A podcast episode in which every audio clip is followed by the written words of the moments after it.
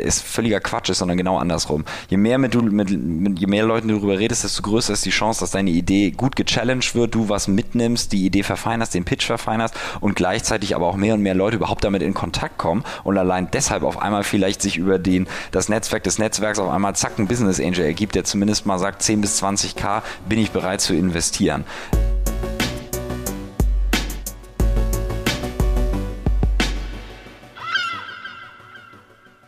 Moin Moin und herzlich willkommen zu einer neuen Folge Chef Talk. Ich glaube, der Titel dieser Folge könnte aus einem amerikanischen Film sein. Vom Praktikanten zum Million Dollar Business. Denn wir begrüßen heute Frederik Farning, den Gründer von Zen Jobs. Frederik hat es geschafft, mit gerade mal 31 Jahren ein Startup zu gründen, welches über 50 Millionen an Kapital eingesammelt hat und aus über 250 Teammitgliedern besteht. Dabei hat alles ganz anders angefangen. Wie viele von uns ist er mit fertigem Studium und ohne wirkliche Idee nach Berlin gezogen, um sein Glück zu finden. In dieser Folge nimmt er uns mit auf seine Reise und berichtet über Co-Founder Speed Datings, die größten Fehler als Gründer und wie es ist, seine eigene Rolle im Unternehmen zu finden. Freu dich auf ein spannendes und super nahbares Gespräch über die Zukunft der Arbeit, Herausforderungen eines jungen Gründers und den offenen Umgang der eigenen Schwächen. Jetzt geht's los. Viel Spaß. Herzlich willkommen zu einer neuen Ausgabe von unserem Podcast. Wir dürfen heute in Berlin sein. Wir haben gerade eine Office zu bekommen in einem wunderschönen Office. Und wir dürfen hier mit Frederik sitzen. Frederik, moin als moin. Hamburger. Grüß dich. Schön, dass wir dabei sein dürfen. Danke für die Einladung für den Podcast. Ja, auf jeden Fall. Also wir haben wir eben schon vorher besprochen, das ging irgendwie letzte Woche relativ zügig. Ähm, bei euch sind ja auch gerade wilde Zeiten. Werden wir gleich noch ein bisschen reingehen. Aber wir sind super gespannt, mit dir heute sprechen zu dürfen über das Thema Zukunft der Arbeit. Ähm, und wie du als junger Gründer quasi Zen Job mhm. mitgegründet hast. Ähm, ich würde einfach mal damit einsteigen. Stell dir vor, du sitzt jetzt vor einem Auditorium in der Uni Hamburg, in der Uni Passau, wo auch immer, und die Studenten löchern dich mit Fragen, Frederik, du weißt irgendwie, was suchen die Unternehmen, wie muss ich bewerben, was gehört eigentlich dazu? Was, was wäre deine Antwort pauschal an die? Also definitiv ist ein Thema, was du wahrscheinlich noch mehr erlebst als früher, ist, dass du irgendeine Story an den Tisch bringen musst, die spezieller ist als das, was die andere erzählen. Wenn du einfach nur sagst, du hast das studiert oder das gemacht, äh, du warst auf der und der Schule oder das und das ist vielleicht deine Passion, dann würde es im Zweifel nicht unbedingt ausreichen oder dann werden gerade junge Unternehmen nicht unbedingt auf dich anspringen. Ähm, gerade bei jungen Unternehmen hast du eben die Möglichkeit, auch mal abzuweichen von dem Standard-CV und ähm, aufgrund von gewissen Erfahrungen, die du vielleicht gemacht hast, aufgrund von gewissen besonderen Aktivitäten, die du gemacht hast, aufgrund von Reisen, aufgrund deines äh, Erscheinens äh, ähm, kannst du äh, dich in andere Positionen bringen, als du es bei klassischen Corporates tun könntest. Du würdest auch in einem jungen Unternehmen sehr viel gewinnen, wenn du einfach entsprechenden äh, Einsatz zeigst und aufzeigst, dass du auch gern, dass man dir auch einfach mal irgendwas geben kann, irgendein Problem zuwerfen kann und du in der Lage bist, dafür eine Lösung zu finden. Ähm, gerade junge Unternehmen brauchen das. Ich glaube auch, egal ob das jetzt 10, 50 oder 100 sind, ähm, weil es dann bei uns ja doch immer wieder so ist, dass jeder Tag ein bisschen was anderes mitbringen kann. Jetzt musst du uns einmal abholen, jetzt wärst du quasi vor dem Auditorium und ich würde jetzt in der Crowd sitzen und würde denken, wer bist du denn eigentlich, warum sitzt du da vorne, wer ist Frederik? Hol uns doch mal in zwei, drei Sätzen nur kurz ab, wir gehen dann nachher noch ein bisschen rein, was ihr macht als Company mhm. und dann schauen wir mal, ja, wie du zu dem geworden bist, ähm, der du irgendwie heute bist und wie ihr diese Company aufbauen konntet. Sehr gern. Ähm, wir sind, man kann da sicher immer verschiedene äh, Ausdrücke für finden, ein technologiebasierter Personaldienstleister, was wir aber vor allen Dingen sind, ähm, wir sind ein Tech-Startup, was zwei Apps gebaut hat, einmal für die Unternehmen und einmal für die Studenten. Ähm, auf der Unternehmensseite hast du am Ende ein ganz einfaches Buchungsportal ähm, und als Student eine Android- oder iOS-App, in der du deine Jobs nachvollziehen kannst. Und ähm, wir wiederum intern etwas gebaut haben, was das dann mit einem algorithmenbasierten Matching in einer sehr smarten Art und Weise hoffentlich zusammenbringt. Ähm, wir haben wir sind rumgelaufen in Berlin und haben uns angeschaut, was brauchen Unternehmen, was wird immer wieder nachgefragt, haben immer wieder gehört Flexibilität und äh, sie wollen sich um nichts kümmern. Und witzigerweise kam genau das Gleiche aber auch an der HU oder an der TU hier in Berlin, an den Unis. Und ähm, daraufhin haben wir dann gesagt, gut, äh, wenn wir irgendwie die Arbeitswelt modernisieren wollen, dann geht das eigentlich nur, wenn wir uns mit wirklich jedem Problem auseinandersetzen und äh, das so gut digitalisieren, aber vor allen Dingen auch automatisieren. Und ähm, äh, wir haben uns fokussiert auf sehr momentan auf sehr kurzfristige Nebenjobs. Wir sind im klassischen Studentenbereich Gastronomie, Einzelhandel, Logistik, Events, Rolling Stones Konzert in Hamburg, auch solche Geschichten ähm, äh, dabei. Wir haben jetzt so rund 20.000 Studenten auf unserer Plattform, 5.000 Unternehmen, äh, haben glaube ich um die 12.000 Jobs im Monat, die wir vermitteln und ähm, wir äh, sind jetzt gerade dabei, zusätzlich langfristigere Jobs mit aufzunehmen, die auch vielleicht noch besser zu deinem CV passen, zu deiner universitären Laufbahn passen, äh, wo du dich auch wirklich noch zusätzlich weiterbilden kannst und ähm, gehen darüber hinaus jetzt auch Schritte mal ins Ausland zu gucken, sind momentan aber hauptsächlich deutschlandweit damit unterwegs. Das heißt jetzt eigentlich übersetzt gesagt, bist du mein Wunschkommilitone, zu dem ich hingehe und sage, Frederik, ich brauche einen Job. Hast du einen Job für mich? Und du würdest sagen so, ja, okay, was willst du irgendwie haben? Ja, ich möchte irgendwie viel Geld verdienen, aber super flexibel arbeiten. Und dann würdest du sagen, hey, alles klar, schauen wir mal hier, ich habe hier ein paar. Ja, aufgrund des auch juristischen Backgrounds würde ich jetzt erstmal wieder sagen, es kommt drauf an. Aber ähm, nee, also äh, ja und nein. Ich glaube, es hängt sehr davon ab, was gerade deine Lebenssituation ist und was du suchst. Was, wofür ZenJob momentan der beste Partner ist, ist, wenn du einfach selbstbestimmt äh, Nebenjobs finden möchtest und dir Geld nebenher verdienen möchtest. Ähm, suchst du hingegen einen langfristigen Job, wo du einsteigen kannst, deine berufliche Laufbahn gestalten kannst, da gibt es wahrscheinlich momentan noch ganz viele andere Player am Markt, die dem besser gerecht werden. Ähm, ob wir uns aber in der Zukunft da auch weiterhin entwickeln werden, das möchte ich definitiv offen halten und das wollen wir auch gern. Aber wir haben eben gesehen, dass äh, in diesem Bereich mal eben kurz für in ein paar Stunden oder auch für morgen äh, oder aber auch die nächste Woche seitens des äh, Unternehmens oder auch des Studenten was zu finden, da eine Nische ist, die wir durch die Technologie bedienen können.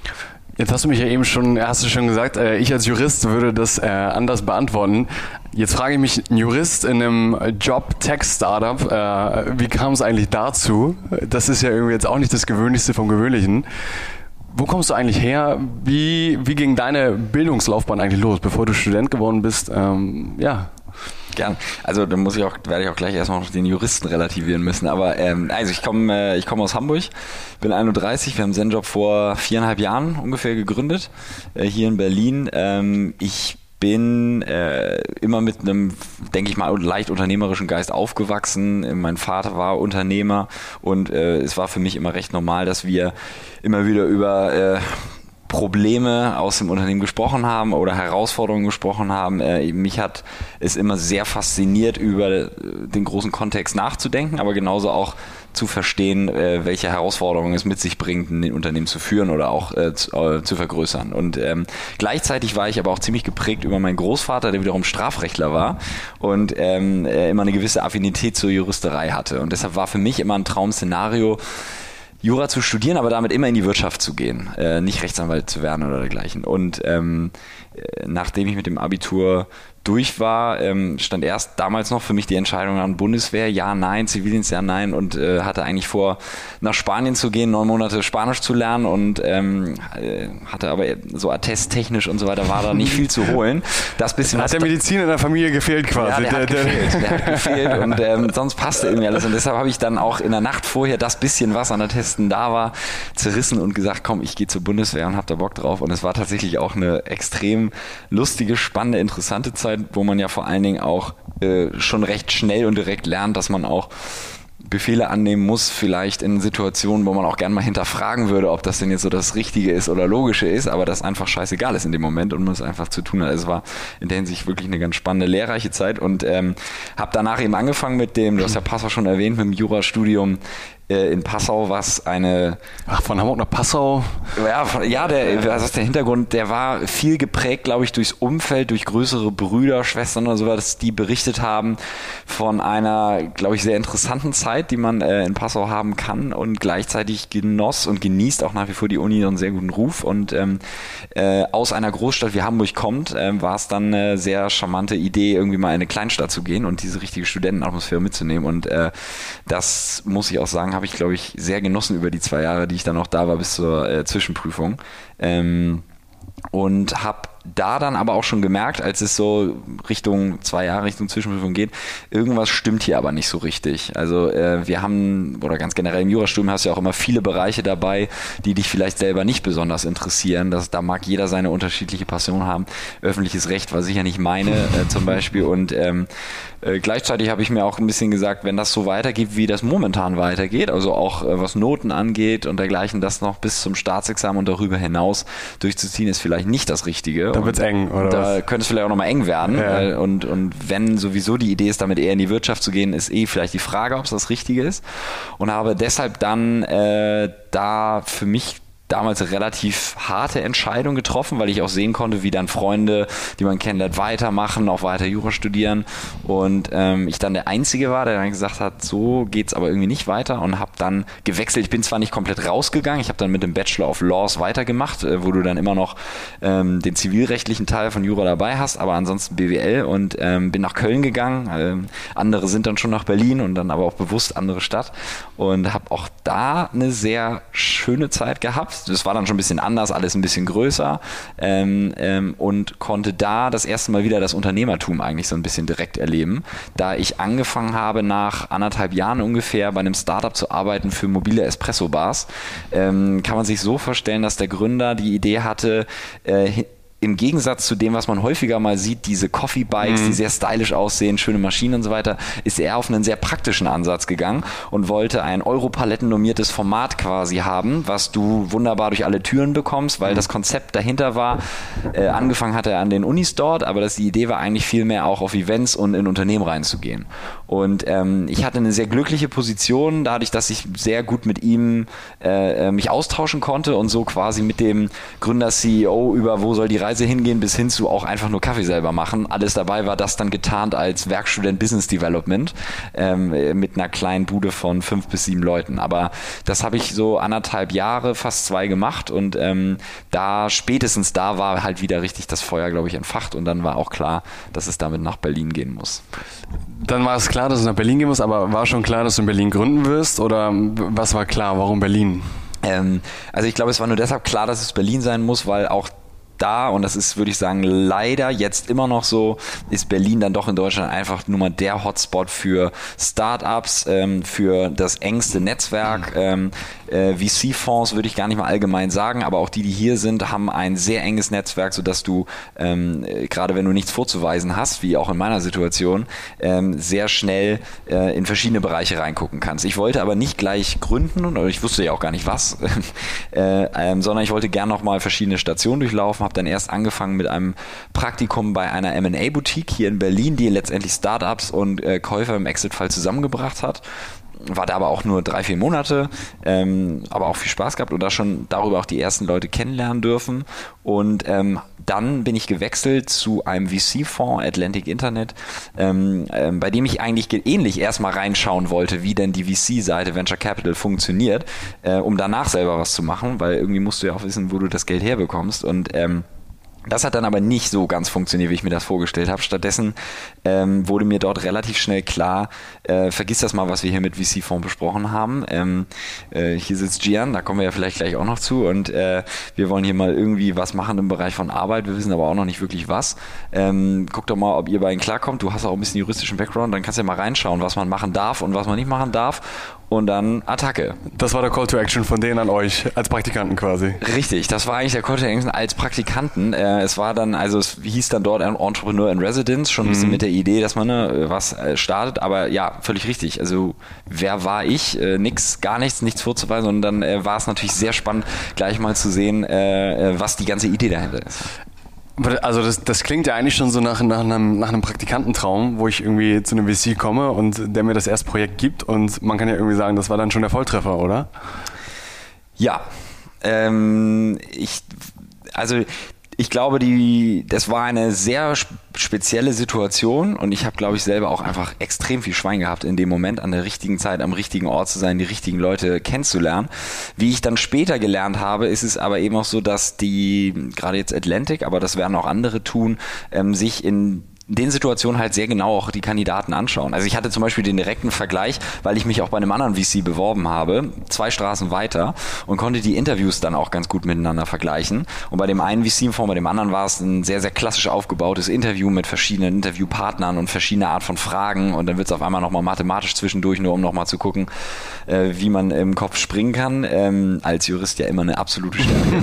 ähm, nee, aber äh, und das war bei Atlantic auch ganz anders. Also es wurde von vornherein äh, äh, eher darauf verstanden, irgendwie, wer bin ich, was bin ich als Person, was ist mir wichtig. Es wurde gleich viel Richtung Unternehmertum nachgefragt und was da für eine grundsätzliche Passion dahinter steckt. Und ich glaube, so wurde da dann eben auch selektiert, wer kann für solche Programme wie Entrepreneur in Residence oder dergleichen eine Frage kommen. Das ist ja eine super spannende Frage, weil es geht ja irgendwie auch immer darum, auch, auch Hörer interessieren sich ganz viel darum, was sind so die Grundeigenschaften, die dich irgendwie als Gründer, Gründerin irgendwie befähigen? Braucht man, glaubst du, man braucht eine gewisse Unternehmer-DNA oder kann man das Ganze lernen? Boah, nee. Also ich glaube, man braucht keine äh, Unternehmer-DNA. Ich glaube, es ist einfach nur hilfreich, äh, wenn du schon früher dich mit den Themen auseinandersetzt oder teilweise die Art der Gespräche führst oder eher mal siehst, wie auch Leute denken, die Unternehmen führen, dann ist das natürlich so ein kleiner Jumpstart für dich, wenn du, wenn du selber anfangen willst oder du wirst überhaupt damit auch erst in die Richtung gebracht. Das hast du ja auch häufig im Leben. Ich meine, 31, also ich sage jetzt mal häufig im Leben, aber, ähm, dass du halt immer wieder Situationen hast, wo dich jemand auf irgendetwas hinlenkt. Das kann ja beruflich sein, das können Hobbys sein, das kann was auch immer sein.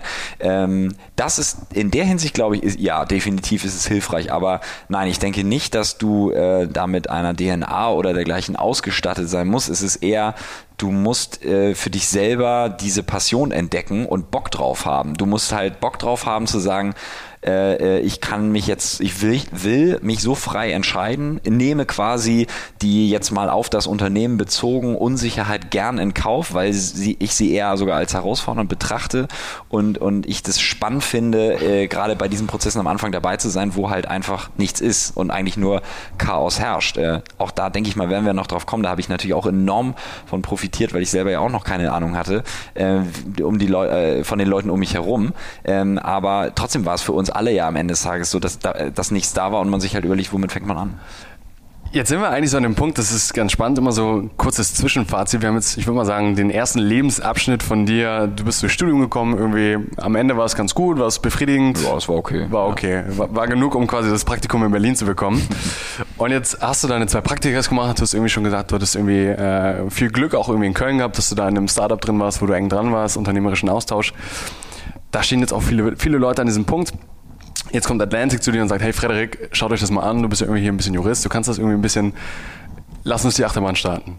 Also wie ging es los? Nimm uns da noch mal ein bisschen mit. Wie waren die ersten Wochen und Monate mit Konzept? Äh, wie, wie, bist du losgegangen und hast dieses Unternehmen gestartet? Ja, sehr gern. Ähm, wir also die, der Moment war ja quasi der, als auch mir klar wurde, ich werde jetzt hier neben jemandem gesetzt, gesetzt den ich noch nie in meinem Leben gesehen habe. Atlantic auch nur Bezug zu der Person hatte, weil äh, man, sie, man sich schon vorher aus einem anderen Startup kannte. Und ähm, mit der Ansage eben, schaut doch mal, äh, ob ihr zusammen da quasi auf eine Linie kommt, ob das passt. Also das hätte ja auch genauso gut sein können, dass man nach zwei, drei Wochen merkt. Ein bisschen Speeddating irgendwie. Ein bisschen Speeddating, klar. Ja. Also es hätte ja auch genauso sein, ich glaube, das ist ja auch das Spannende an diesen Gründergeschichten, die sind ja auch immer sehr vielseitig. Ne? Du hast ja auch manchmal Freunde, die sich hinsetzen und sagen, das hat sicher auch seine Vor- und Nachteile. Äh, du hast komplett Fremde, wie in dem Fall es ja auch war, sich hinsetzen und aber auch so ein bisschen fremd bleiben und diese gesunde berufliche Distanz haben, gleichzeitig aber den Respekt. Ähm, und ich schätze mal, äh, bei uns, bei uns dreien dann ja auch in dem Fall, ist es halt eine sehr angenehme, spannende Mischung geworden, dass man sich halt auf der einen Seite nicht kannte, aber gleichzeitig, und das ist ganz sicher auch eins der, der Rezepte in dem Fall gewesen, oder ist es auch nach wie vor, man einfach unglaublich schnell gesehen hat, wie man auf einer Wellenlänge ist und wie gut man sich versteht und vor allen Dingen auch vertrauen kann, was sowieso dann die Basis am Ende sein muss für alles das, was kommt. Und ich habe bei, äh, bei meinem Mitgründer bei Gian halt schnell gesehen, dass diese, diese gleiche Ebene unglaublich schnell da war. Wie man das merkt, ich kann dir das gar nicht so genau sagen. Es sind halt diese ganzen Konversationen, die du hast, die auch ganz schnell privat werden können, äh, die, die, die können über, die können politisch sein, die können irgendein Quatsch sein, die können häufig natürlich vor allen Dingen sehr auf das Projekt bezogen sein, ähm, dass du einfach immer diese Momente hast, wie in allen möglichen Beziehungen, Freundschaften, wo es dann irgendwie Klick macht. Und ähm, er saß da auch gleichzeitig schon mit unseren beiden äh, ersten Entwicklern, Robert und Flo, die auch immer noch äh, dabei sind äh, und das Unternehmen mitführen führen, ähm, die, äh, wo, wo man einfach sehr schnell gemerkt hat, dass das schon mal ein sehr spannendes Setup ist und, ähm, äh, und jetzt, wie sind wir dann konkret vorgegangen? Weil wir halt wussten, es gibt die Grundintention, wir wollen hier was im Bereich der Arbeit machen. Das hat natürlich uns schon mal ein bisschen geholfen, um überhaupt mal den Blickwinkel zu schärfen darauf, was man machen will, weil das ist ja gerade sehr, sehr schwierig am Anfang, wenn man mal mit Ideen jongliert oder sowas, auch äh, darüber nachzudenken, was, in welche Richtung möchtest du eigentlich überhaupt gehen. Weil das, das, also das Spannende ist ja auch immer, das, das hört man ja auch immer wieder, du hast eben Gründerstories angesprochen, also viele sagen ja, gründe irgendwie aus Passion und such dein Thema irgendwie. Das war ja bei euch eigentlich eine relativ rationale Entscheidung, irgendwie zu sagen so, es gibt hier einen Themenbereich, das ist irgendwie Thema Arbeit. Ähm, jetzt hast du hier einen Gründer, den kennst du nicht, lernt euch jetzt mal in den nächsten zwei, drei Wochen kennen äh, und dann schauen wir mal, was wir daraus machen. Also ähm, Jetzt frage ich mich, was hat dich gehuckt? Also was, wo hast du gesagt, so, okay, wo ist jetzt irgendwie die Challenge? Was, was reizt mich dabei? Also gehuckt hat mich relativ schnell, dass als wir beide dann ein bisschen tiefer eingestiegen sind, was kann das denn heißen, Arbeit? Und dann beide immer tiefer an diesen Punkt kamen, Flexibilität in, in Verbindung immer mit Automatisierung ähm, und mit diesem krassen Demand, den wir gespürt haben, sowohl bei Unternehmen als auch bei, wie wir sie jetzt nennen, unseren Talents, ähm, das das hat ganz schnell den Kick gegeben. Du hast recht schnell gesehen, wir haben wirklich die Chance, ein Problem zu lösen. Weil ich glaube, das wird ja auch jeder Gründer erzählen, dass er immer in der Lage ist oder die Hoffnung hegt, ein Problem zu lösen. Und ich hoffe auch, dass jeder irgendwie ein Problem löst. Aber wir waren und sind halt wirklich der Meinung, dass weil Arbeit so groß ist und so viele Leute umfasst letztendlich und so bestimmt ist auch an unserem Alltag, dass wenn wir das so machen, wie wir das vorhaben, wirklich ein Problem damit lösen können. Das war, das war eine der beiden, glaube ich, Kernkomponenten quasi, die da, die sofort einen absoluten Kick gegeben hat, dass sich das lohnt, da äh, weiterzugehen. Und das andere war gleichzeitig, dass wir eben auch gesehen haben, was da für ein enormes Volumen dadurch dahinter stehen kann. Auch das war quasi von Anfang an so angedacht, nicht nur von uns, sondern auch von unserem ersten Investor Atlantic, Go Big or Go Home. Ähm, äh, das Modell gibt die Möglichkeit, einen sehr großen Markt anzusprechen, sehr große Umsätze zu machen, viel Eigenkapital reinzuholen von Investoren, ähm, aber wirklich das groß zu denken. Und so wurde es auch von Anfang an äh, aufgebaut, weshalb auch zum Beispiel relativ schnell klar war, das können wir auch nicht nur zu zweit machen. Und dann äh, waren wir zu dritt und dann war eigentlich auch die Idee, das können wir eigentlich auch nicht nur zu dritt machen, da waren wir kurz mal zu viert. Also es war von Anfang an klar, äh, es muss Go Big or Go Home sein. Es war aber auch, was vielleicht ganz spannend ist, von Anfang an klar, nachdem sich das, das Setup so ein bisschen zusammengefügt hat und das Team und auch wir als Gründerteam mhm. relativ schnell klar war, da ist eine Chemie da. Wenn das nicht funktioniert, dann machen wir was anderes zusammen. Ähm, weil äh, auch das haben uns äh, die, die ersten Investoren immer wieder gesagt, Leute, am Anfang investieren wir in euch. Ja, die Idee ist schon ganz interessant und wir wollen natürlich sehen, wo geht die Reise hin, wie groß kann der Markt sein, aber speziell am Anfang investieren wir in euch, weil wir wissen, wenn das nicht funktioniert, dann machen wir was anderes mit euch. Aber dass du eine Konstellation findest, die gut funktioniert und das kann ja ganz verschiedene Gründe haben, wieso irgendwas gut zusammenpasst, Skillset, Personality, Character, was auch immer. Äh, das war einer der entscheidenden Punkte und der auch gehuckt hat. Und dann seid ihr relativ schnell, du hast schon gesagt, mit, mit Eigenkapital vom, von Atlantic seid ihr gestartet. Also das war ja schon mal, äh, hattet ihr schon viele Vorteile, so eine klassische Gründung, die irgendwie erstmal sagt, oh, wir müssen jetzt losgehen und irgendwie Geld einsammeln. Ihr seid mit wie viel Kapital seid ihr gestartet? Ja, also ich meine so ein Mittelding. Wir sind, ähm, wir haben am Anfang erstmal saßen wir einfach nur da und wir haben natürlich nochmal vielleicht äh, ähm, kleine Gehälter beziehen können, auch nochmal von Atlantic, ähm, aber haben dann das Ganze äh, äh, erstmal so aufbauen müssen, wie du es auch sonst aufbauen würdest, wärst du jetzt einfach ganz normal draußen. Mit dem Vorteil aber der Infrastruktur und des Netzwerks und das wiederum, und deshalb meine ich, ist es vielleicht so irgendwo ein Mittelding hat, aber uns dann halt auch enorm geholfen, unsere erste richtige Finanzierungsrunde zu machen. Das war dann die Seed-Finanzierung im Sommer 20 2016, also gegründet haben wir es Dezember 2015. Da haben wir eine Million eingesammelt und äh, das war dann teilweise Geld von Atlantic, aber eben auch teilweise Geld von vielen anderen äh, oder kleineren Investoren bis hin zu Business Angels, wie es du da eher immer wieder in so einer Seed-Runde erlebst. Ähm, und dafür hat dann die Infrastruktur und das Netzwerk geholfen, aber ansonsten war das sagen wir mal, von der Gründung her auch recht klassisch äh, Geld einzusammeln. Was würdest du einem, einer jungen Gründerin oder jungen Gründer sagen, die jetzt irgendwie auch dabei sind, ihre Idee zu entwickeln und sagen, okay, wir wollen jetzt irgendwie Kapital einsammeln ähm, und wenn das Ziel ist, eine Seed einzusammeln mit einer Million, gibt es da so ein, zwei kleine Tipps, Netzwerk, wo du sagst, ähm, da wird drauf geachtet? Ich meine, ihr habt jetzt schon mehrere Runden gemacht, da kommen wir irgendwie am Ende auch nochmal dazu, mhm. aber vielleicht hast du da nochmal eine kleine Weisheit. Weisheit ist was schwierig. Ich glaube, was auf jeden Fall sich immer lohnt, ist mit vielen Leuten drüber zu sprechen. Ähm, Über die Idee. Ja. Also nicht, also es ist ja antizyklisch deutsch. Also Deutsche ja. sagt ja eher, ich behalte meine ja. Idee für mich und rede mit keinem drüber, ja. weil es kann jemand klauen. Aber du sagst, geh raus, sprich drüber, erzähl ja, allen davon. Definitiv. Ich glaube, das ist eine der größten, das ist auch eine Sache, die ich äh, selber erst lernen musste. Eine der größten Fehler, die man machen kann, dass man immer denkt, oh Gott, bloß nicht Leuten erzählen, dann kopieren die das am Ende und machen selber. Ähm, da gibt es vielleicht ein, zwei Namen, auch größere Unternehmen in Deutschland, die das vielleicht gerne eher mal machen. Ähm, aber ansonsten ist es dann sicher noch im Großo, dass äh, es völliger Quatsch ist, sondern genau andersrum. Je mehr mit du mit, mit je mehr Leuten du darüber redest, desto größer ist die Chance, dass deine Idee gut gechallenged wird, du was mitnimmst, die Idee verfeinerst, den Pitch verfeinerst verfeinerst und gleichzeitig aber auch mehr und mehr Leute überhaupt damit in Kontakt kommen und allein deshalb auf einmal vielleicht sich über den, das Netzwerk des Netzwerks auf einmal zack ein Business Angel ergibt, der zumindest mal sagt, 10 bis 20k bin ich bereit zu investieren. Ähm, das würde ich sagen, ist der Grundanfang. Und dann kannst du natürlich auch im nächsten Schritt das in der Hinsicht erweitern, als dass du durchaus ja auch mal mit dieser Idee dann zu den entsprechenden Investoren gehen kannst. Also dich auch traust, hinzugehen. Mach vorher ein bisschen deine Hausaufgaben, hör dir an, was das so für Leute sind. Aber es gibt sehr viele sehr gute VCs in Deutschland, die gerade auch dabei sind, dann am Anfang zu unterstützen. Und vielleicht letzter Satz dazu. Das ist auch eine Sache, die sich definitiv verändert hat zu vor zehn Jahren, aber auch zu der vor fast fünf Jahren, als wir angefangen haben es ist relativ viel Kapital in Deutschland vorhanden, wenn es um den Anfang geht. Also du hast eine deutlich bessere Situation als früher, teilweise sogar auch ja vom Staat unterstützt, ähm, ähm, dein Anfangskapital zu, äh, dir zu beschaffen. Größeres Problem haben wir nach wie vor in Deutschland, wenn wir mal über runden 20 äh, Millionen plus reden, ähm, aber Startkapital ist inzwischen besser da. Dann wissen wir jetzt, wie alt warst du? Sommer 2005, 16 habt ihr geraced, glaube ich. Ne? 27, da war ich dann, ja, 27. Mit 27 ganz plakativ gab es quasi die erste Million und dann ging irgendwie die, die, die Achterbahnfahrt los. Ähm, dann habt ihr ein Team geonboardet, dann musstet ihr irgendwie relativ schnell skalieren wahrscheinlich, weil ihr auch irgendwie ambitionierte Ziele hattet.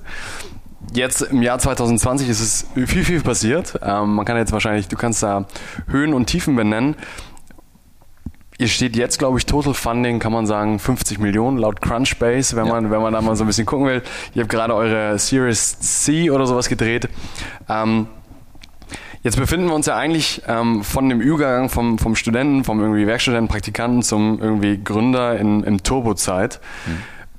Lass uns da mal reinspringen, lass uns mal ein bisschen schauen, ähm, was sind so ein bisschen Gründererfahrungen. Wir haben mit Anfangsphase geredet, aber wenn es dann wirklich losgeht, das ist ja nicht immer nur alles schön. Das macht ja nicht immer nur alles Spaß. Also mhm. da gibt es bestimmt auch Momente, wo du sagst, so, oh, hätte, hätte mir das vorher jemand erzählt, hätte ich es wahrscheinlich nicht gemacht.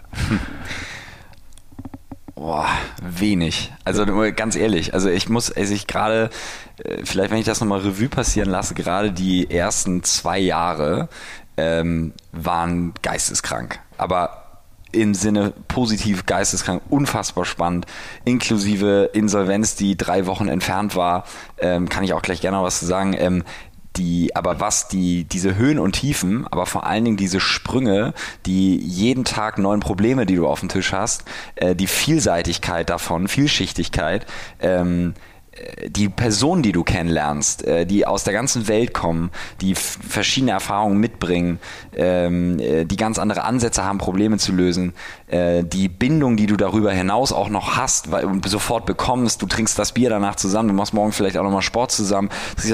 Das ist eine, ein unglaublich ja, Verbund und, und, und diese, dieser eine Fixpunkt, den du nur letztendlich hast, nämlich deine Vision und teilweise auch die Mission darunter, ähm, das ist eine unglaublich intensive und spannende Zeit gewesen und ist es auch noch nach wie vor. Und die Downsides, also ähm, also ganz persönlich kann ich sagen, für mich war es war, war was, was immer wieder schwierig war, weil ich halt wusste, äh, ich bin jetzt hier in einem Gründerteam, aber selber mit Abstand der unerfahrenste.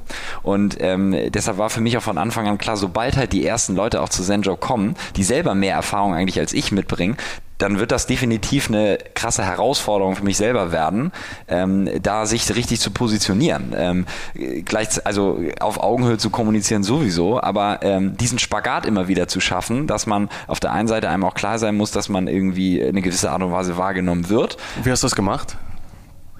Also, ja, also ich, welche Positionierung ja. hast du dir als Person gesucht? Du hast gesagt, so, ja. dafür will ich stehen. Ja, also ich, ich hoffe, mal gucken, das ist natürlich spannend, was die anderen sagen dazu, aber äh, ich habe, also mein, mein Ansatz war eigentlich immer zu sagen, also so nie im Leben darüber nachzudenken, dass du jetzt eigentlich einer der, der Gründer bist, sondern halt einfach deinen Job zu machen, dich darauf zu fokussieren und mit jedem dich ganz normal auszutauschen über alles Mögliche und dann vielleicht auch von uns dreien irgendwie so nochmal am nächsten immer dran zu sein, was auch kulturell abgeht oder wo die kleinsten Probleme sind oder wo irgendjemand irgendwas auf dem Herzen hat.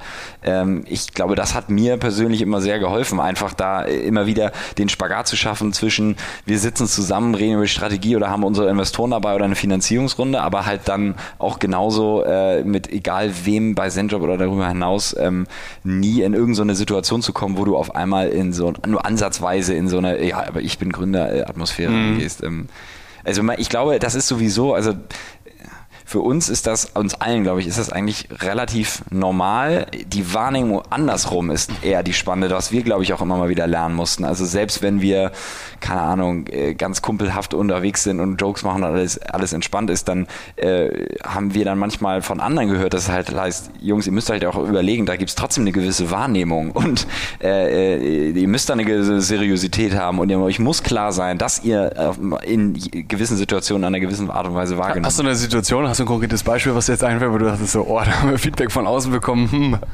Ähm, also, äh, boah, ist eine gute Frage. Ich überlege jetzt gerade so Klassiker irgendwie, vielleicht irgendwelche Zenjob-Partys oder Weihnachtsfeiern oder sowas, wo man dann äh, doch mal einen zu viel über den Durst getrunken hat. Oder so. nee, aber äh, nee, es ist eher tatsächlich ganz generell. Es ist so über den Flur und wenn du über den Flur gehst und da gewisse Sprüche machst oder, oder, oder, oder es muss gar kein Spruch sein, aber vielleicht irgendwas positiv oder negativ erwähnst, was für dich ganz normal ist, was aber bei jemand, der den Kontext überhaupt nicht kennt, auf einmal richtig reinhauen kann. Mhm das ist vielleicht für mich so das beste Beispiel, woran ich versuche immer wieder zu denken, dass es halt nun mal automatisch so ist, dass jeder einen anderen Kontext hat und wenn du in der einen Abteilung sitzt äh, und, und weißt das, dann weiß das logischerweise die andere nicht, aber wir wiederum haben vielleicht den Vorteil, dass wir beide Sichtweisen ein bisschen kennen. Also da immer wieder darüber nachzudenken, äh, musste ich dann auch immer mal wieder ermahnt werden. Jetzt habt ihr ein Team von aktuell, hast du vorhin gesagt, glaube ich, 250 Leuten, um die 200 Leute hier. Ähm, was, ähm, was fällt dir immer wieder auf oder wo sagst du, ähm, das findest du auch spannend zu beobachten, was sich in der Zeit verändert hat? Es kommen ja wahrscheinlich viele Absolventen auch zu euch, äh, die sich bewerben. Wie nimmst du das wahr? Also wo, wonach entscheidest du quasi? Machst du ein ähnliches Verfahren, ähm, wie sie damals Atlantic bei dir gemacht haben? Oder sagst du, oh, wir nehmen doch irgendwie diesen klassischen Ansatz und äh, du fragst mich hier gleich mal das Einmal-Eins ab und danach müssen wir irgendwie nochmal über Goethe sprechen oder sowas? Ja, ähm, also das war das tatsächlich mal einfach mal ganz persönlich für mich, aber weil ich auch selber, also bei uns ja den Legal und Public Affairs äh, Bereich führe, deshalb auch da äh, Leute habe, bei denen ich meistens nicht unbedingt die Frage stellen muss, was 7 mal 123 ist, aber das kann man auch sicher machen, aber das auch immer so als ein leicht abschreckendes Beispiel wahrgenommen habe. Nein, aber ähm, äh, das ist tatsächlich eine sehr spannende Frage, weil man dann doch manchmal merkt, ähm, äh, gerade wenn man auch departmentübergreifende äh, Leute einstellt und dann auch mehrere involviert sind ähm, und auch wir als Management extra involviert werden, dass man halt schon auf einmal auch auf gewisse äh, Dinge achtet oder auch im CV dann doch auf gewisse Stationen oder Erfahrungen achtet, die vielleicht konträr zu einem selbst sind, als man äh, das angefangen ist ja immer das Spannende, ey. und dann selber einen kleinen moralischen Spagat da eingehen muss, ähm, weshalb ich vielleicht zumindest immer wieder versuche, ähm, in meiner Rolle in den Interviews, die dann auch häufig die kulturelle ist, ähm, eher mal darauf zu achten, wer bist du, was machst du, was begeistert dich, wie tickst du eigentlich so, wie empathisch bist du, kann ich mir vorstellen, dass du Leute führen könntest, kann ich mir vorstellen, dass du mit deinen Peers, mit deinen Kollegen drumherum fair umgehst, äh, dass du nicht jemand ist, der Intrigen schmiedet, dass du honest bist. Wir haben ja uns auch vier Values ja nicht einfach nur selber ausgedacht, sondern erarbeitet mit dem Team damals 50 Leute. Ähm, das sind eher Sachen, bei denen ich versuche dann besonders Wert drauf zu legen. Jetzt hast du ähm, das würde ich dich jetzt mal fragen. Also denk mal an die letzten, normalerweise würde man sagen zwei Wochen, aber jetzt äh, Corona-bedingt, äh, erweitern wir das mal auf die letzten drei Monate. Was war die Person, die dir jetzt irgendwie aus dem Team oder extern besonders in Erinnerung geblieben ist, wo du sagst, irgendwie, da ist dir irgendwas aufgefallen, das hat dich inspiriert, das war irgendwie super charismatisch, ähm, das hast du irgendwie mitgenommen? Also die letzten drei Monate, ich würde dann tatsächlich da drauf gehen. Wir haben ähm, jemanden zu Zenjob geholt, der nochmal deutlich mehr Erfahrung hat als wir eigentlich alle zusammen so ungefähr. Äh, Rick. Und ähm, der verantwortet bei uns inzwischen den ganzen Commercial-Bereich, das heißt Sales, Marketing und Operations. Und äh, er bringt einen enormen Erfahrungsschatz mit, hat bei einem Startup gearbeitet, was dann auch später an äh, Amazon verkauft wurde und hat äh, das gesamte Europageschäft aufgebaut. Und das ist eine unglaubliche neue interessante Welle gewesen ähm, an, wie gehe ich in ein Meeting rein, wie bin ich vorbereitet, was habe ich für eine Vision für meine Rolle oder mein Department, ähm, wann weiß ich, wann ich Jokes mache, wann weiß ich aber auch, wann ich sehr ernst sein kann, wie führe ich Leute, wie gebe ich Feedback, wie kündige ich, wenn es sein muss? Und also das sind das sind, glaube ich, Sachen, die ich bis jetzt in, der letzten, in den letzten drei Monaten definitiv als eine der inspirierendsten Personen dort wahrgenommen habe. Und speziell dann eben jetzt auch so in diesem Zusammenspiel, das passiert jetzt mehr und mehr. Also nicht nur auf Management-Ebene, sondern auch, wir nennen das bei uns so ein bisschen Senior Leadership-Ebene, kommen jetzt halt gerade so in den letzten sechs Monaten sehr viele Leute rein, die sehr viel Erfahrung mitbringen. Wie gesagt, deutlich mehr auch, als wir, wir selber haben. Und ähm, äh, dieses Zusammenspiel ist natürlich sehr spannend zu sehen. Also äh, auch richtig überzeugt glücklich zu sein, zu sagen, wunderbar, deine Verantwortung, nimm alles, äh, entscheide, wie du möchtest. Du rockst das. Äh, ne? und, und trotzdem zu verstehen, wo ist unser Platz in der Organisation, wo können wir unsere Stärken ausspielen und ähm, ähm, dafür zu sorgen, dass du aber eben alles abgibst, was du irgendwie abgeben kannst. Weil ich denke, wenn wir vor allen Dingen eine Aufgabe hier haben, dann ist es halt eben immer wieder die richtigen Leute für unsere Company zu finden, weil wir ja natürlich schon irgendwie davon überzeugt sind, dass wir ungefähr eine Vorstellung davon haben, wer sein Job ist, wo sein Job hin soll und wen wir gern dabei haben haben möchten. Aber was wir definitiv nicht so gut beurteilen können, ist, ähm, wie baust du äh, eine Commercial Unit auf, die äh, 500 Millionen Umsatz macht. Ähm, ähm, und das sollten wir auch gar nicht erst versuchen, sondern dafür halt die besten Leute der Welt finden. Jetzt, jetzt leite ich dich schon quasi langsam hin so, so zum Übergang, weil wir wollen ja irgendwie auch nochmal auf das Thema Arbeit kommen. Ähm, ihr sprecht ja täglich jetzt auch Stichwort Commercials mit super vielen Unternehmen und seht so ein bisschen, was ist der Market Need. Ähm, ich glaube, wir können da super philosophisch und tief einsteigen. Wie sieht die Arbeit der Zukunft aus? Ähm, vielleicht hast du da zwei, drei provokante Thesen oder Ideen, was du glaubst.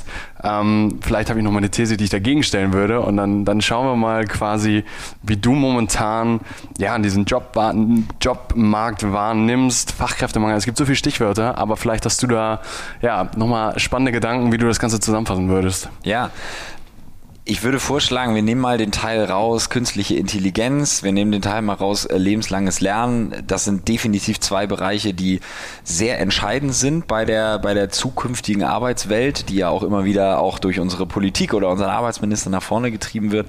Aber vielleicht, weil das auch ein bisschen zu uns passt und wir definitiv darüber hinaus, sonst hätten wir auch nicht mit Zenjom angefangen, da einen sehr großen Trend drin sehen, ist im Allgemeinen die, die Plattformökonomie und das dann im Bezug immer wieder auf Arbeit. Das heißt, was ich damit meine, ist, wir sind fest davon überzeugt und ähm, das versuchen wir immer mehr zu spiegeln mit Politik oder Wissenschaft, dass diese Art der Arbeit, wie wir sie jetzt kennen, wie wir einen Job wahrnehmen, ähm, sich immer weiter auflösen wird. Was nicht immer gleichbedeutend ist, es wird schon übermorgen keine langfristigen Jobs mehr geben. Das glauben wir zumindest ist Quatsch. Ähm, aber es der Job wird sich viel stärker der Lebenssituation anpassen. Es wird, man sieht es ja jetzt auch schon teilweise, du hast CVs früher gehabt, da war jemand 20 Jahre und dann hat er vielleicht maximal einmal gewechselt und dann war es das eigentlich und inzwischen ist man ja schon froh, wenn jemand zwei Jahre irgendwo ist. Ähm, ähm, und der Trend wird sich immer weiter verstärken und wir werden immer mehr sehen, dass wir jetzt gerade in der aktuellen Lebenssituation, weil wir gerade angefangen haben zu studieren zum Beispiel, ähm, so etwas, was Zenjob noch im Core anbietet, genau das Richtige ist. Aber du wirst dann schon merken, im dritten Semester hast du schon eine ganz andere Einstellung und dann hast du ein Sommersemester Pause und dann bist du in, möchtest du eigentlich Teilzeit machen, weil du jetzt Vater bist und möchtest dich ein bisschen zurückhalten. Und dann hast du aber, weißt du genau, so fünf Jahre will ich jetzt richtig ballern und bin auch gerne bereit dafür, Überstunden zu schruppen oder was auch immer. Und dann hast du aber eher einen Freelance-Moment, weil du irgendwie sagst, so, jetzt habe ich meine Familie auch und ich würde jetzt gerne mal mit denen auch ein Jahr lang nach äh, Timbuktu ziehen und von da was machen. Also dieser Trend, dass sich der Job mehr der Lebenssituation anpasst, der wird sich immer weiter verstärken und dafür muss es Lösungen geben, die das anbieten. Das ist leider auch nicht nur das Unternehmertum oder die Technologie, sondern da muss die Regulatorik quasi ein bisschen mitspielen, ansonsten geht es nicht. Aber das ist ein Trend in der Zukunft der Arbeit, der unserer Meinung nach immer weiter zunehmen wird. Woher, woher kommt dieses Grundbedürfnis? Also woher, woher kommt dieser Trend? die Abhängigkeit. Du hattest früher einfach ähm, ein anderes Verständnis von Vereinbarkeit von Privatleben und Beruf oder auch von der Entgrenzung zwischen Privatleben und Beruf. Du warst früher einfach abhängig von deinem Job. Du warst abhängig von deinem Arbeitgeber. Du warst die, die, die, die, die Power, die Macht, die du hattest auf Seiten des Arbeitnehmers, war viel geringer und du musstest diesen Job haben. Das war für dich Kern, deine Familie zu ernähren. Das war's so. Und ähm, dadurch, dass wir halt eine, ein, ein Powershift haben, der immer Stück für Stück zumindest sich jetzt auf äh, zur Arbeitnehmerseite bewegt. Und man sieht das ja sehr gut auch immer dann an kommenden Generationen, was bei uns ja auch dann der Kern ist, Gen Z und Millennial. Ähm, wie haben wir Interviews? Wie ist denn so ein Recruiting-Prozess? Wie, wie geht ein ganzer Recruiting-Bereich eigentlich daran, neue Talents zu finden? Wie muss man auf einmal einen, einen, einen, einen zukünftigen Arbeitnehmer bewerben? Und das hat sich ja alles geändert. Und ähm, das wird sich auch immer weiter so bewegen. Also wir haben jetzt natürlich auf einmal einen ganz anderen demografischen Wandel oder sowas, aber ansonsten wird es sich im Zweifel immer weiter dahin bewegen, was auch sehr gut ist. Ja, ähm, jetzt, jetzt, hast du, da, da, waren viele Stichpunkte dabei. Jetzt hast du gesagt, es wandelt sich quasi mehr zum, zum Thema Flexibilität und ähm, dass, dass Generation Z, die Millennials, das mehr fordern. Ich würde jetzt mal entgegengehalten, ich glaube, das ähm, hat irgendwie auch die Studie letztes Jahr entgegengesagt, immer weniger Leute wollen irgendwie gründen. Äh, also das Thema Sicherheitsbedürfnis ist ja irgendwie auch trotzdem super, super groß. Ja. Also das ist ja eigentlich ein Widerspruch an sich, den du gerade Beam widerspiegelst. Beamtenlaufbahn, vielleicht noch eine Sache, die früher total uncool war oder eine Zeit lang, ist auch wieder angesagter nein, du hast vollkommen recht. Ich sehe das tatsächlich aber gerade gar nicht als Widerspruch, sondern es spricht sogar genau dafür. Der, es passt sich deiner Lebenssituation an. Und das ist auch das, was ich eben meinte mit, es wird eben nicht jeder Bock haben, ein komplett flexibles Leben zu haben oder Arbeitsleben zu haben. Und einige werden richtig Lust drauf haben, einen ganz geregelten Job zu haben über eine sehr lange Zeit. Aber was sich einfach stark verändert, ist, dass der Anspruch, den wir haben an unser Leben oder an unsere Jobsituation, sehr, sehr individuell sein wird. Und das muss dargestellt werden und das wird dann dargestellt werden durch Unternehmen oder durch die Regulatorik das Zeitfenster, was du gerade ansprichst, also wir haben das mal so definiert bei uns für Cheftreff, es gibt irgendwie so zwei, drei wirklich signifikante Lebensphasen, wo sich viel ändert. Das ist irgendwie bei dir in der Pubertät, erstmal, wer bin ich eigentlich? Dann bist du nach dem Abitur durch und dann ist immer die Frage, okay, mache ich eine Ausbildung oder mache ich ein Studium? So, und ähm, das ist dann irgendwie relativ schwarz-weiß. Mhm. Jetzt habe ich das Studium gemacht, äh, so wie du, ich bin dabei, andere haben es auch schon getan, die jetzt sagen, okay, nach dem Studium, das ist für mich die größte Unsicherheitsphase. Ich habe keine Ahnung, ich habe jetzt BWL studiert, bin ich überhaupt gut genug und sowas. Und du hast jetzt eben gesagt, quasi, wir Talente sind jetzt in einer ganz anderen Position, unsere Jobs zu verhandeln, auszuwählen. Trotzdem spiegelt sich das ja nicht wieder. Also trotzdem muss ich ja immer noch gegen diesen klassischen Bewerbungsprozess ankämpfen. Eine Bewerbung ist ja irgendwie gefühlt immer so, oh, ich muss mich irgendwo anbieten, quasi bitte, bitte nimm mich. Ähm, das ist ja immer noch das Gefühl. Wie würdest du jemandem sagen, so, ähm, so könntest du es vielleicht besser machen oder kriegt man eine andere Perspektive drauf? Ähm, sehr spannend, dass du das so sagst oder auch, dass du sagen würdest, dass das auch so das Gefühl ist, was, äh, was Kommilitonen auch immer wieder wiedergeben, weil wir würden tatsächlich sagen, wenn du drauf schaust, wie die Entwicklung ist und auch wie sich Recruiting innerhalb von Unternehmen oder auch Recruiting-Agenturen entwickelt haben, dann entwickelt sich das immer mehr zu einem Markt der Arbeitnehmer als einem Markt der Arbeitgeber. Ähm, aber das heißt natürlich trotzdem nicht, dass damit jetzt auf einmal allen geholfen ist in der Situation. Da bin ich, da bin ich völlig bei dir. Ähm, was kann man machen? Ich glaube, vielleicht, da kann man zurückgehen zum Anfang unseres Gesprächs.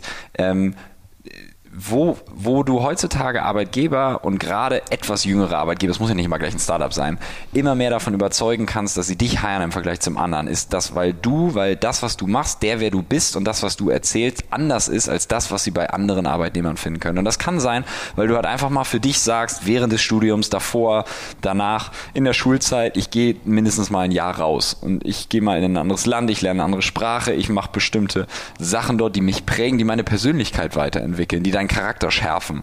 Ähm, das kann was sein, oder das würde ich jedem immer wieder empfehlen zu sagen, mach das auf jeden Fall, nimm das mit. Und zwar nicht immer nur in diesem alten Kontext von, ich muss noch die und die Sprache lernen. Da könnte man auch gerade in der Startup-Welt wunderbar sagen, wenn man eine Sprache braucht, dann ist es Englisch und der Rest hat sich dadurch eh fast erledigt.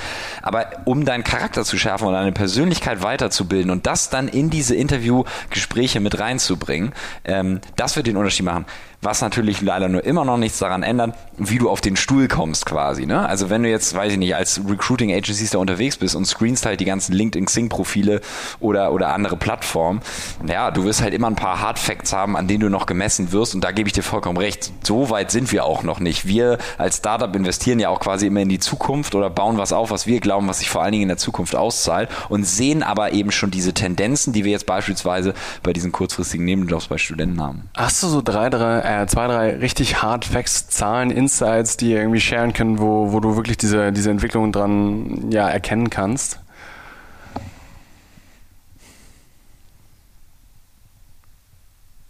Was, nee. so, gibt es vielleicht so, oder vielleicht kann man das prozentual darstellen, wie, wie groß ist der Fachkräftemangel in Deutschland quasi in IT? Das sind jetzt, weiß ich nicht, 60.000 Stellen, die hier unbesetzt sind oder sowas Vielleicht, vielleicht gibt es da, gibt's da irgendwie eine Zahl, die uns vielleicht auch noch im Laufe des Gesprächs irgendwie einfällt, wo man, wo man wirklich diese Entwicklung, die du ja quasi beschreibst, dass man sie wirklich daran festmachen kann. Also nicht so, dass ich sie jetzt top of my mind dir nennen könnte, mhm. aber wir schauen natürlich auch gerne mal im Nachgang nochmal rein und, mhm. und, gucken, dass wir was zur Verfügung stellen können.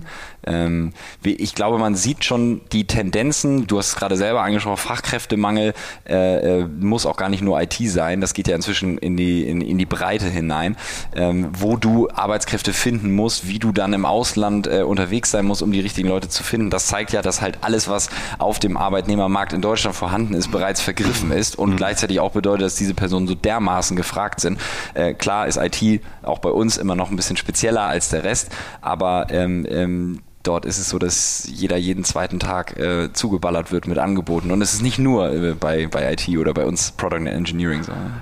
Ja, jetzt, jetzt wissen wir eigentlich so ein bisschen ähm, die Zenjob-Geschichte und euer Blick oder dein Blick auf die zukünftige Arbeitswelt. Jetzt lass uns mal, jetzt, jetzt finde ich super spannend zu, zu sehen, wie läuft denn eigentlich dein typischer Tag ab? Also, wie darf ich mir einen Gründer vorstellen mit 31, die jetzt irgendwie 50 Millionen geraced haben, 250 Mitarbeiter haben? Wie stehst du morgens auf? Bist du 6 Uhr, dedicated, frisch gepresster Orangensaft, ich mache jetzt hier meine Morgenroutine und dann hassel ich bis 23 Uhr durch? Oder was ist das typische Bild eines Frederiks in der Woche? Auf jeden Fall. Und dann wird noch erst Tokio angerufen und abends noch Amerika. Nein, äh, äh, nee, da kann ich überhaupt nicht mit dienen. Ähm, und auch da, glaube ich, kann ich auch ganz transparent schildern. Da haben sich natürlich auch die Phasen ein bisschen verschoben. Also äh, die Anfangsphase hat, äh, hat auch sicher noch teilweise eine andere Dynamik in der Hinsicht, weil du ja auch häufig nicht nur in meiner, sondern in anderen Abteilungen ja auch einfach erstmal nur der Einzige bist, der irgendwas macht, äh, bis dann Leute dazukommen. Ähm, das verändert. Nee, also äh, boah, wann stehe ich auf? Ich würde sagen, so um sieben, Viertel nach sieben oder was stehe ich auf. Im Idealfall äh, schaffe ich es morgens Sport zu machen, äh, aber das klappt auch sicher nicht immer. Ähm, ich mache mir, ich trinke sehr gerne Kaffee, ich trinke sehr gerne Espresso, der muss auf jeden Fall morgens sein, wenn nicht auch zweimal sein.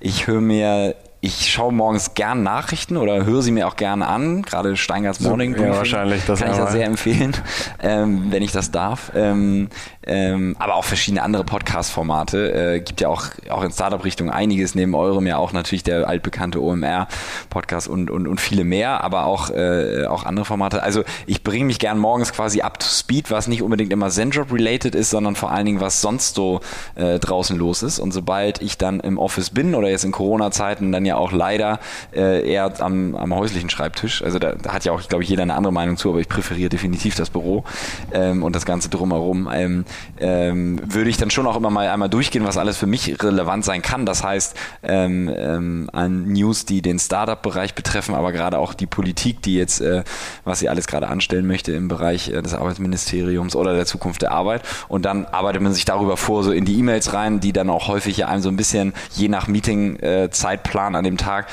den Schedule vorgeben können. Ähm, wir haben da auch verschiedene Tools, mit denen wir arbeiten, Asana und dergleichen, aber ich glaube, bei mir dominiert dann noch eine ganz stumpfe, ungelesene Mail-Funktion, damit immer wieder klar ist, äh, wie viel eigentlich los ist. Und so ein, so, so ein Tag, also ist das so 70% Meetings, 30% irgendwie noch operativ? Wie verhält sich das so?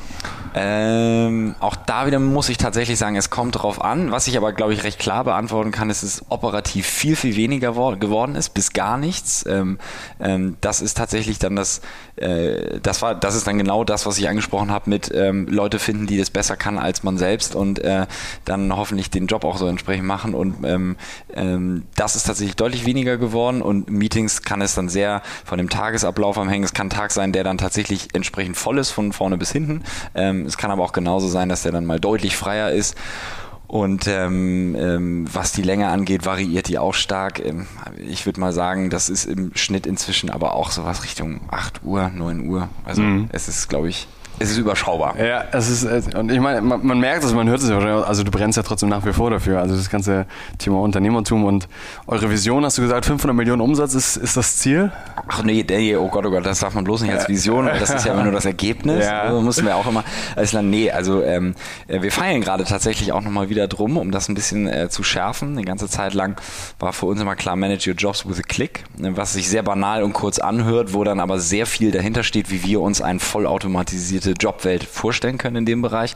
One-Stop Solution for Work war so ein anderer Ansatz, ähm, der auch ganz gut den Kern trifft, nämlich dass du wirklich alles theoretisch über Zenjob finden kannst. Das ist auch völlig egal, ob du Schüler, Rentner, Hausfrau, Hausmann oder äh, in welcher Lebenssituation bist, was du für eine Art von Job brauchst. Du kannst letztendlich alles über Zenjob finden. Du kannst dir deine Karrierefahrt aufbauen. Du hast dein, dein CV, dein LinkedIn-Profile, aber du hast genauso dein Zenjob-Profile. Du hast dadurch auch neue Dinge gelernt, die du bewertest einen Arbeitgeber, also einen Kunden, der Kunde bewertet dich. Du kannst dir so ein Job-Profile aufbauen. Also es geht dann halt deutlich darüber hinaus. Du wirst langfristig vermittelt irgendwohin ähm, ähm, und gleichzeitig das natürlich analog auf der Unternehmensseite. Was siehst du noch als große Perspektiven für uns als Gesellschaft die nächsten Jahre? Also was, was sind so Megatrends, die du dir anschaust? Klar, das Thema Arbeit, mehr Flexibilität. Aber was glaubst du, was würdest du äh, unseren Hörern noch mitgeben, wenn man da irgendwie so ein bisschen am Puls der Zeit ist oder was jetzt vielleicht noch ein bisschen unter dem Radar ist? Was kommt auf uns zu?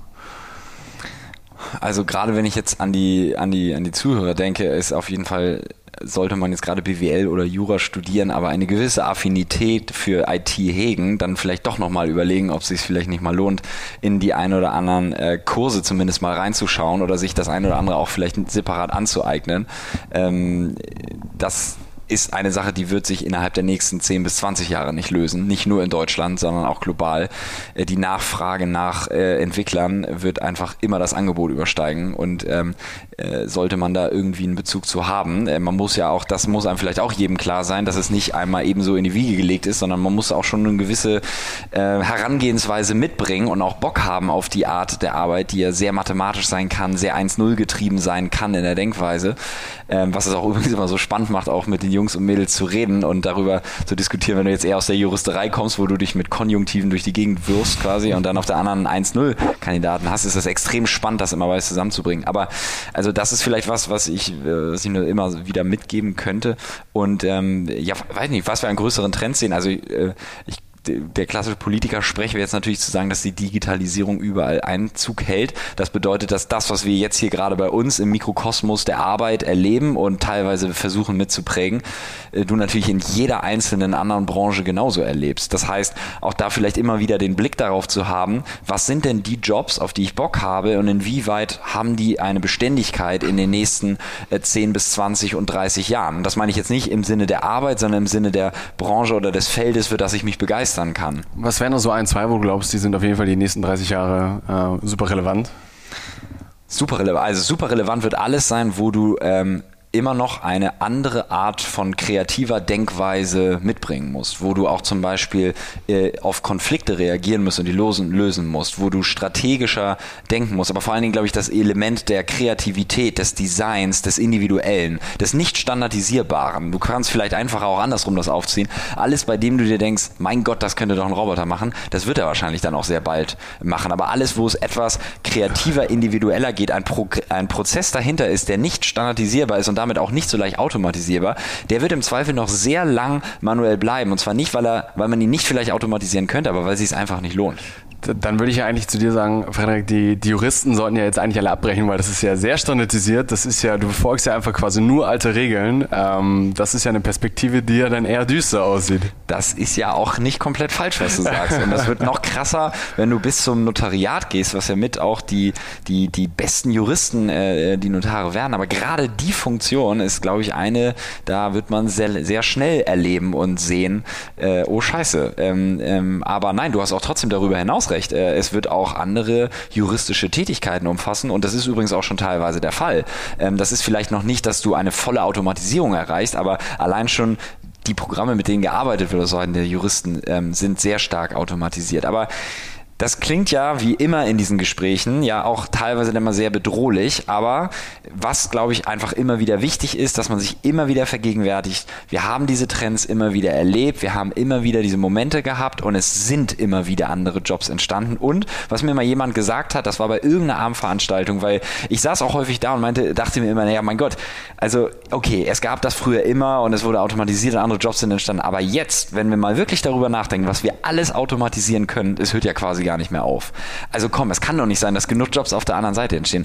Und was die Person mir gesagt hat, war, was man gern dabei vergisst, ist, wir sind halt immer noch als Menschen in dieser Gleichung vorhanden. Wir, wir verschwinden ja nicht einfach. Wir sind die immer noch, die gestalten und prägen und entscheiden.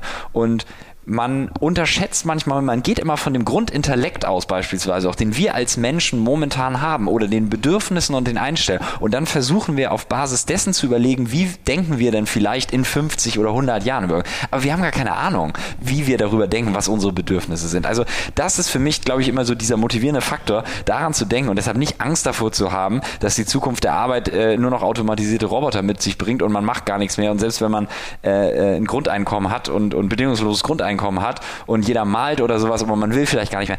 Don't worry, das werden wir von selber lösen. Ja, ich, ich glaube, das war das, was ich zwischendurch gesagt habe. Wir könnten hier super philosophisch. Ich glaube, ich teile da sehr deine Ansicht. Äh, der Mensch ist eigentlich geboren, um zu arbeiten. Also Arbeit treibt dich immer an. Du wirst immer irgendwas finden und es wird auch nichts wegautomatisiert. Ich glaube, damit können wir das Thema, würde ich das mal so, das Thema Arbeitswelt schließen.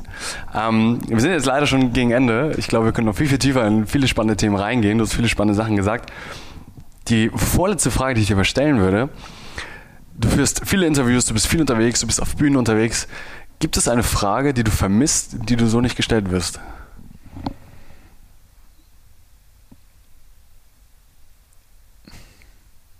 Nee. Also ich, ich könnte dir ein Beispiel nennen. Also, ja. ne, also, also vielleicht, ja. Mal gucken, was jetzt kommt. Ja, also das ist ja manchmal super banal, aber ähm, zum Beispiel eine ganz banale Frage einfach zu fragen, wie geht es eigentlich wirklich? Ach so, das habe ich schon mal gehört. Also das habe ich, glaube ich, nicht als Frage selber bekommen. Da bin ich mir gar nicht ganz sicher. Aber ähm, das habe ich letztens in dem Podcast gehört. Lea Sophie Kramer wurde das, glaube ich, gefragt. Auch wie geht's dir eigentlich? Äh, wie geht's dir eigentlich wirklich? Ähm, hatte ich bisher noch nicht, aber ich bin jetzt auch noch nicht in 50 Podcasts gewesen. Von daher sehr gute Frage. Ähm, und äh, kann sie dir auch gern beantworten.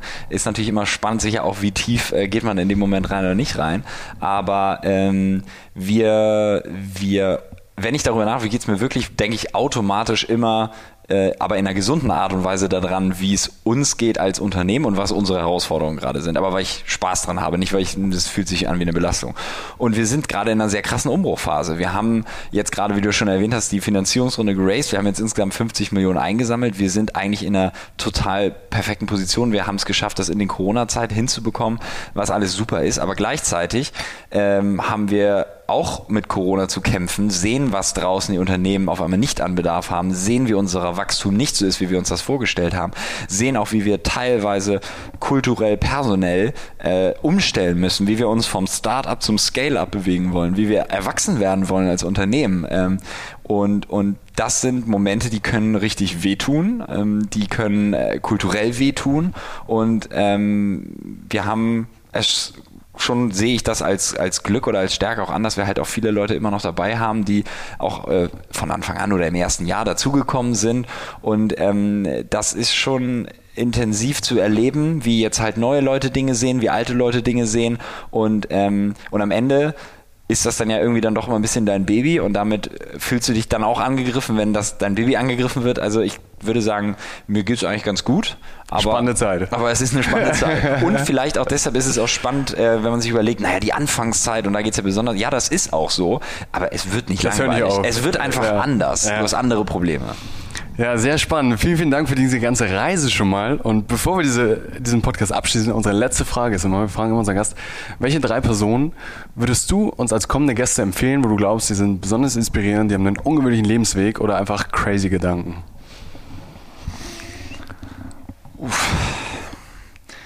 Also, wenn ihr äh, Angela Merkel ranbekommen würdet, das Hast du persönlichen Kontakt? Kannst leider, nein, ja. leider, leider nein. ähm, äh, das ist, glaube ich, in vielerlei Hinsicht einfach eine unglaublich spannende Persönlichkeit, von der viele Leute sehr viel lernen können. Äh, völlig egal, auch wo man politisch verortet ist. Ähm, äh, ja, weitere Klischee-Antwort vielleicht oder sowas wäre natürlich auch ein Kandidat wie, wie Elon Musk, der genauso. Aber da kannst du ja auch keine Intro machen, da oder? Da kann ich okay. auch leider noch keine Intro machen. Nee, das ist stimmt. Das sind schlechte, schlechte Introductions. Aber vielleicht nur wieso, weil äh, jemand, der so unglaublich polarisieren kann und auf der einen Seite eine faszinierender Unternehmer ist und gleichzeitig, glaube ich, auch ein ziemlich krasses Arschloch sein kann, ähm, das ist, äh, denke ich, extrem spannend. Das wäre auch so der Kandidat, wenn mich jemand fragen will, mit wem willst du mal ein Bier trinken? Das kann ja auch manchmal so eine Frage mhm. sein, der, der mir damit als erstes einfällt. Ähm, ganz andere Persönlichkeit, die mir gerade einfällt, die auch extrem spannend sein könnte. Äh, unser Astronaut. Mir fällt nur gerade sein Name leider nicht ein. Was Hamburger. Ist, der ja auch auf der ISS war. Alexander, so, ja, Alexander Gerst. Ja, genau. Also, ja. Uni Hamburg. Äh, auch, glaube ich, eine ganz andere Denkweise, was im Kopf abgehen mhm. muss, wie Probleme gesehen haben, was für ihn Inspiration ist, eine Vision sein kann. Allein einfach mal wirklich rauszugehen aus der Welt und sie zu beobachten, das glaube ich, kann sehr, sehr spannend sein. Ja, und alles andere wäre wahrscheinlich sonst sicher, also, aber ihr habt ja auch schon einige gehabt, sind spannende Unternehmerpersönlichkeiten, nicht nur aus der Startup-Szene, sondern auch die man woanders findet. Vielleicht nochmal alte Familienunternehmer zu finden, die, ähm, die nochmal ein bisschen anders, weil du kriegst ja aus der Startup-Welt dann doch ja irgendwie immer eine etwas ähnliche mit natürlich unterschiedlichen Vita geprägte Stories ähm, und, und manchmal ist das ja auch sehr viel aufgeblasener Kram und da dann manchmal nochmal ganz soliden Familienunternehmer zu finden, der es wirklich schon mal geschafft mhm. hat, der ein profitables Unternehmen äh, zum Laufen gebracht hat, äh, Gewinn erwirtschaftet und damit auch Mitarbeiter bezahlt. Ähm, ich glaube, das kann mir und allen anderen Zuhörern, die eher selber Gründer sind, auch nochmal immer kann ich dir versprechen, da werden sehr, sehr spannende kommen. Äh, da, da, sind wir auf jeden Fall dran. Und vielen Dank für die Zeit. Wir sind am Ende leider, aber es hat großen Spaß gemacht. Und Danke dann euch. werden wir euch in Zukunft weiterhin aufmerksam verfolgen und schauen, wie ihr weiter wächst und gedeiht. Danke dir. Das war unser Gespräch mit Frederik Farning. Es ging um viele Themen. Ähm, mein Key Takeaway war auch ganz das ganze Thema die Zukunft der Arbeit, Automatisierung, ähm, was da auf uns zukommt. Super spannende Gedanken, dass in Zukunft sich nicht unser Leben der Arbeit anpasst, sondern Arbeit sich unserer Lebenssituation anpassen wird. Wir werden das mit, mit Spannung verfolgen. Danken Frederik nochmal an dieser Stelle für das Gespräch und dir, dass du zugehört hast. Wir hoffen, dass du viel mitnehmen konntest, was Neues gelernt hast und auch weiterhin Mut gesammelt hast, vielleicht jetzt auch deine eigene Idee also dein eigenes Startup ohne Idee zu gründen und zu sagen, okay, was sind denn eigentlich die, die, die Schritte, die mich dem näher bringen? Wenn ich sage, okay, Unternehmertum, das könnte was für mich sein, dann ist es vielleicht der Weg, über verschiedene Praktika sich ein Netzwerk aufzubauen und so ja, deinem Ziel näher zu kommen. Wir freuen uns, wenn ihr uns schreibt, Feedback gebt, wenn ihr uns auf Apple Podcast bewertet und dann hören wir uns nächste Woche mit einem weiteren spannenden Gast. Vielen Dank.